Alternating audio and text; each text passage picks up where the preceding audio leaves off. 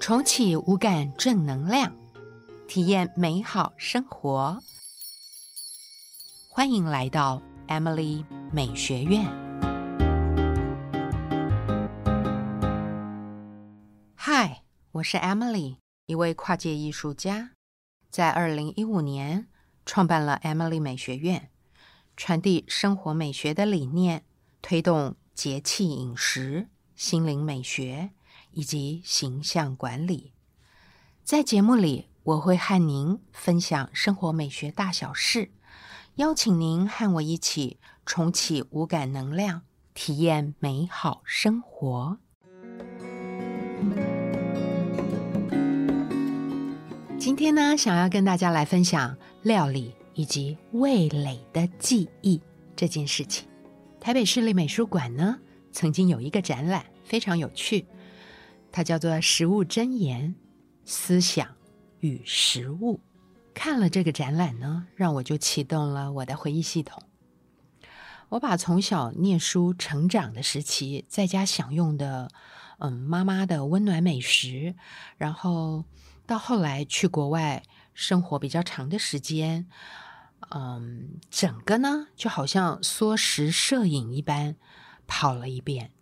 不知道呢，大家是不是都有记忆中妈妈的味道？就是在童年的时候，妈妈可能最常做的一道菜。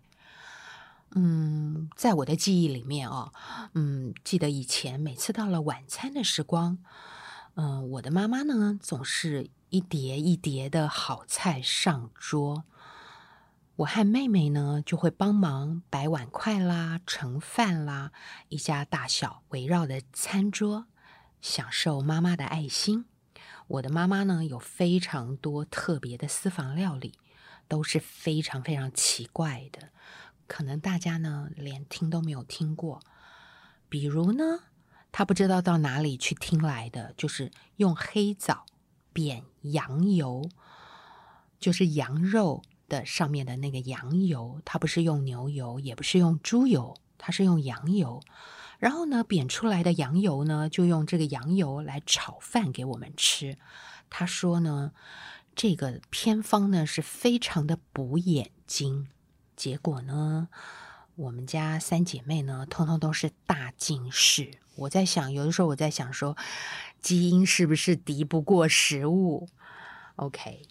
然后呢？后来我妈妈呢又听了，就说：“哎，猪脑，猪脑非常的滋补，猪脑呢炖中药也很滋补我们的大脑，所以我们从小呢也吃了非常多的猪脑。还有呢，猪心炖人参、枸杞，说是补心。那嗯，觉得还蛮有趣的。这个食物的味道呢？”味蕾的记忆一直到现在，嗯，似乎都在我的记忆里挥之不去。嗯，还有我在成长时期哦，最常吃的就是四物鸡汤。不知道大家女生呢，是不是常常哎，好像每个月都会吃这么一次哦，四物鸡汤。还有在成长的过程里面。我记得我从小身高非常非常的小，永远都是全班呢个子最小的一个。后来在我大概十二三岁的时候，我妈妈就给了我这个不知道从哪里听来的偏方，就炖了一锅砖红色的中药汤给我喝。她说呢，这个呢是登骨药，吃了呢一定可以长高。那在对我而言，因为我永远都是坐第一排，就是全班个子最小，就没想到呢，真的在我的国中时期哦，我从国一就是一百四十二公分，就到了国三呢，变成一百五十六公分，在这短短期间内呢，也长了十多公分，就已经不是全班个子最小的一个了。那这些食物呢，在以前那个时代哦，真的听都没有听过的怪东西，都是拜我妈妈所赐，我通通都尝过。我跟我的妈妈一样，大概在二十几岁吧，我们到二十几岁都不会开瓦斯炉，也不会烧开水，也不会做菜。那我们都是大概二十三四岁吧开始学习的。我的母亲呢更有趣，他在跟我的父亲结婚之后呢，爷爷奶奶呢带着妈妈从买菜开始教起。最为人称道的笑话呢，就是买了芹菜回家，把芹菜的梗呢全丢掉了，然后把叶子留下来，完全呢就跟我们吃的芹菜呢完全相反。其实我们通常吃的芹菜都是芹菜的梗。我的母亲呢，现在可是不得了，她就是家族老味道的传承者。做什么好菜呢，都是说以前，嗯，爷爷怎么教的，我就怎么做。我的一个企业界的好朋友呢，他跑遍了全欧洲，寻找最优质的保养品。他家的品牌呢，就是散播一种纯美真实的保养哲学。我的这个朋友呢，跑遍了全欧洲，吃过了很多的米其林美食，但是呢，他最珍惜的就是我们吴家的传统的菜色。他一直说：“他说，嗯，我可以在你们家的厨房装个录影设备吗？这些精致奢华的老味道都应该要传承下来。”我的朋友还说，他在欧洲的这些品牌代表来到台湾访问的时候，真希望他们能够尝到这些有典故的好滋味。嗯，我想，如果从味蕾的角度来看呢，我承袭了嗯我的祖父辈的老饕的刁嘴；如果从人文的观点来说呢，我传递了家族餐桌的。老味道。如果从天地的观点来看，一直以来，我尊重食材的原味，尊重食材的精华，用情感来表达食物的美感。我常常说呢，这就是我的小日子。我在非常多的地方实现我的小日子，其中最长的一段时间呢，在纽约的长岛。我还记得在长岛生活的时光，每个星期呢，我们都会上市场大补货。多半呢，我都会跟哥哥、嫂嫂或者侄子一起，我们呢就开车到 Flushing 法拉盛的香港超市、日本超市、韩国超市，还有台湾超市，补充各种食材，放在家里的食物仓库。因为呢，毕竟长岛跟这个市区呢还是有一段距离的，所以呢，我们的食物仓库呢是非常非常的丰富。有的时候呢，我们也会到离家里比较近的美国超市买各种水果啦，还有阿拉斯加蟹，还有海鲜来做料理。每天呢，一家人都会分散在这个家里面不同的地方工作。有的人呢在花园，有的人呢在地下室的创作空间，有的呢在楼上的温室或者是小客厅。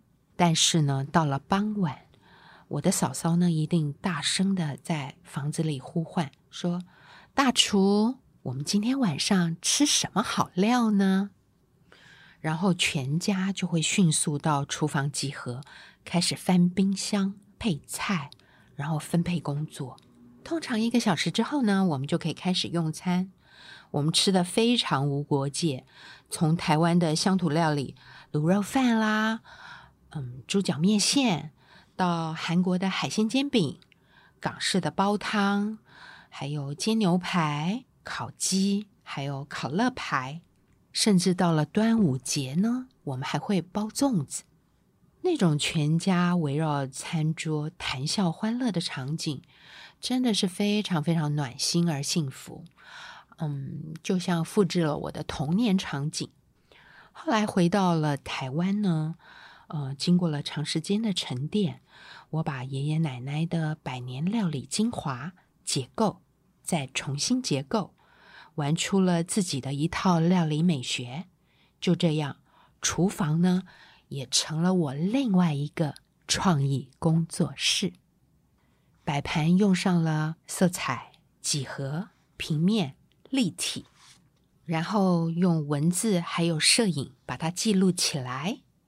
其实呢，做菜并不难，在厨房呢是用心串联五感的一个逻辑行动。我常常跟朋友们分享说：“哎，其实做菜哦是非常需要逻辑思考的。我们常常会把这个做料理的时候呢，包括了动线还有时间的掌控是非常非常重要的。在料理之后呢，呃，无论是家人还是好朋友们。”在家里的餐桌一起用餐的那种温馨哦，大家总是可以融洽的，好像一家人一样。那种情感的流动，我觉得是什么都取代不了的。我常常笑着说，或许料理也是一个属于我的行动艺术，属于我的移动餐桌计划。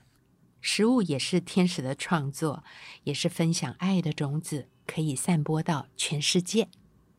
很多人呢都觉得做料理是件麻烦事儿，尤其呢现在外食的选择又多又方便。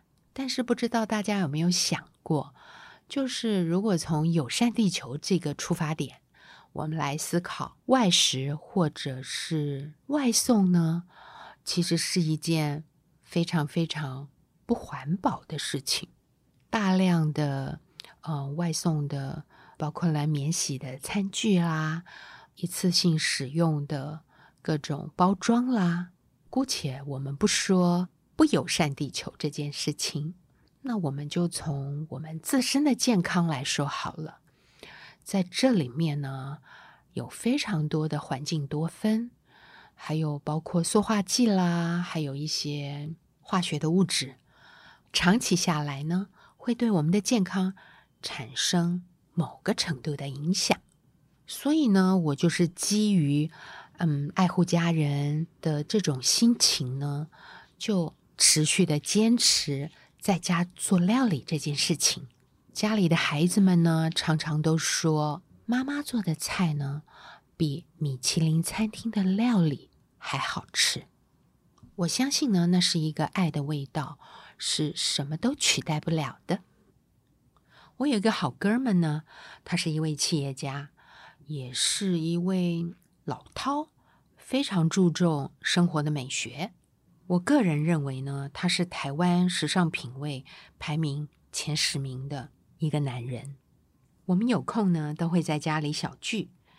嗯，他非常喜欢吃我做的菜，有的时候呢，会送一堆食材来给我，因为他认为呢。我可以赋予这些食材呢不同的层次，还有新生命。他说啊，做事业的男人天天在外头应酬，有点空档就想要吃一些没有压力、没有算计的家常便饭。真的，我也觉得这个时代呢，女人会做一点家常菜呢，有几道拿手菜是非常非常有魅力的一件事。不全然是为了男人，而是为了自己。在品味里面呢，食衣住行，吃永远都是排名第一位。我认为料理的确是可以创造生活的美感。在生活里面呢，家人和朋友之间一起用餐，是最快传递温馨与爱的方式。如果单纯呢，就男女之间的感情而言，做饭呢是让情感鲜活的调味剂。女人让自己不急不徐的做一餐饭，到了用餐时间依然优雅。这个是用逻辑来做菜。真正会做料理呢，不受食材的多寡、厨房的新旧、大小，还有时间长短的限制，丰俭随意。但是呢，要懂得善用厨房里的设备，包括电锅啦、烤箱、电炉、瓦斯炉，可以同步进行蒸、煮、烤，甚至炒与煎都可以一起来。我的冰箱呢，常常都备有葱、姜、鸡蛋、米，还有面线这些基础食材，就能够做出好吃的蛋炒饭。还有葱蛋微面线，姐妹们呢不舒服可以喝到我煨的鸡汤、鱼汤；哥儿们呢咳了嗽可以吃到我炖的银耳冰糖雪梨。我喜欢透过食物传递爱与疗愈的能量，这也是种别人偷不走的魅力。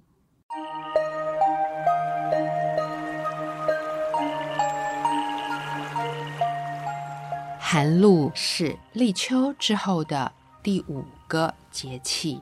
那在这个秋燥的时候呢，其实我们都需要吃的是比较柔软、比较滋润的食物。那当然，每个人的体质不大一样，嗯，但是呢，滋阴养肺啊，然后防止口干舌燥啊，这都是很必要的。嗯，那一定要少吃一点辛辣的东西，比如说辣椒啦、生姜啦、葱啦、大蒜啦，因为吃太多的辛辣呢。对于人体的损伤比较高，那秋高气爽呢，最适合就是登高啦，然后远足、爬爬山，然后锻炼自己的心肺功能。在寒露的时节呢，我们就用大家最常见的南瓜，还有呃猪的绞肉，我们来做一些料理吧。那么今天呢，就跟大家分享一个料理呢，是南瓜汤做猪肉丸子。那食材的备料呢，第一个最重要的就是我们需要一个栗子南瓜，或者呢牛奶南瓜都行。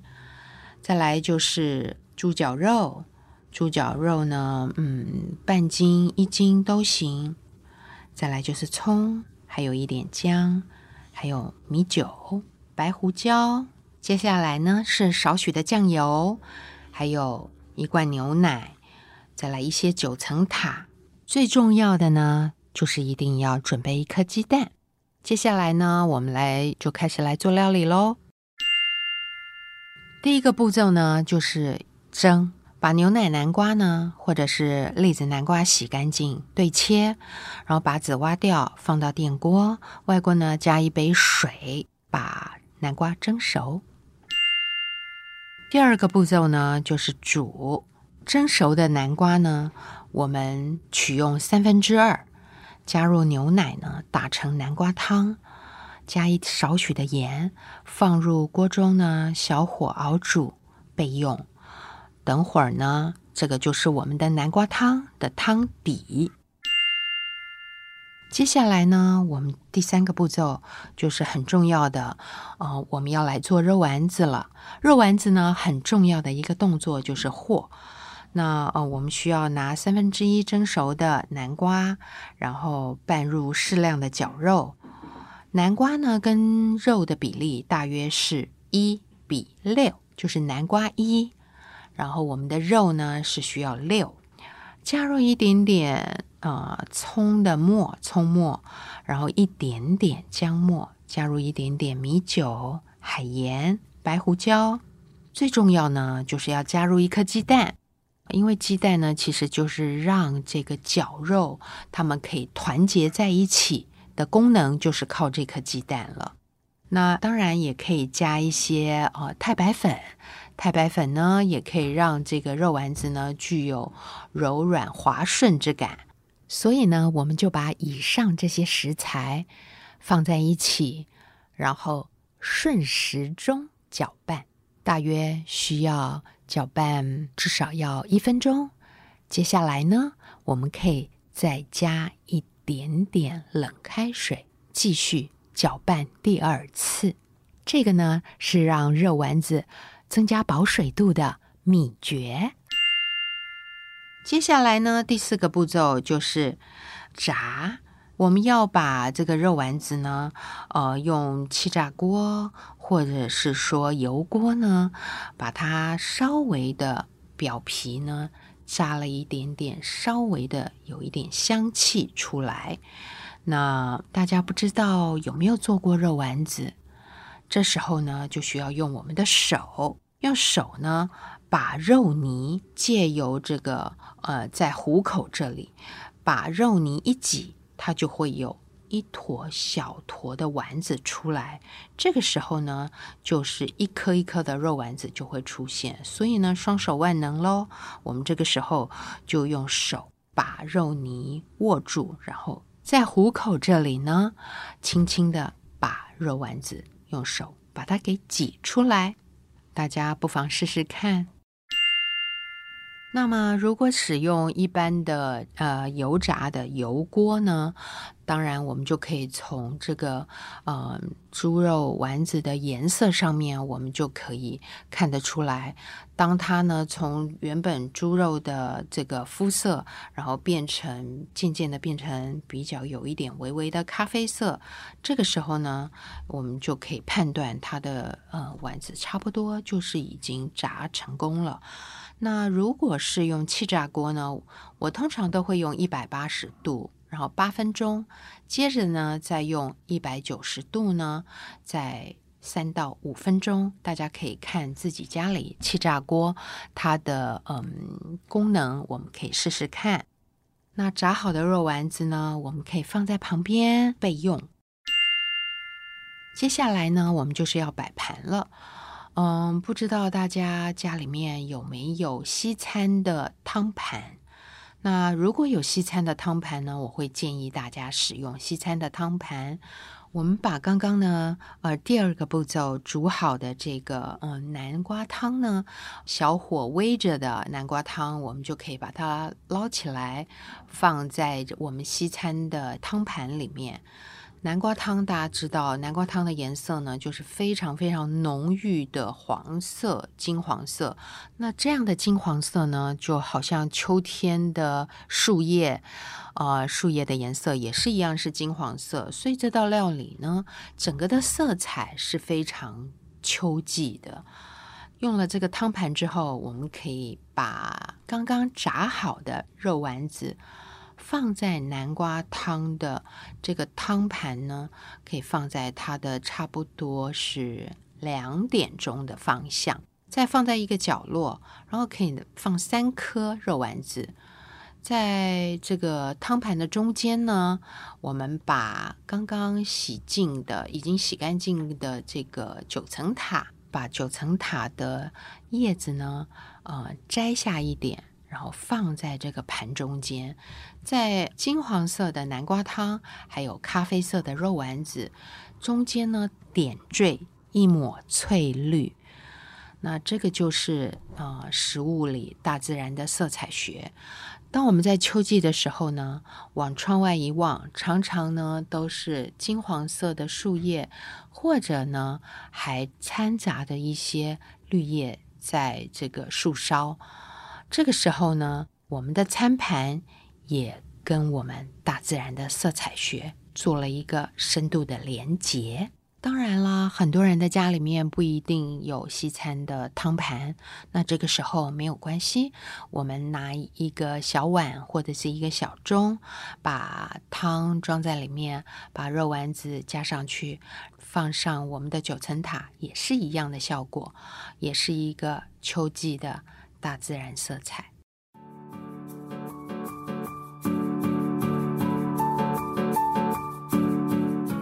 以上是今天的分享，节目就到这儿喽。我是 Emily，今天要送给大家的 Emily 的米其林三星料理，不是星星的星，而是心心相印的心。做的时候呢，要巧手凝心，看起来要悦目于心，吃下去是幸福爽心。用爱料理的食物是疗愈内心最棒的良方，也是凝聚家人与好友爱的能量。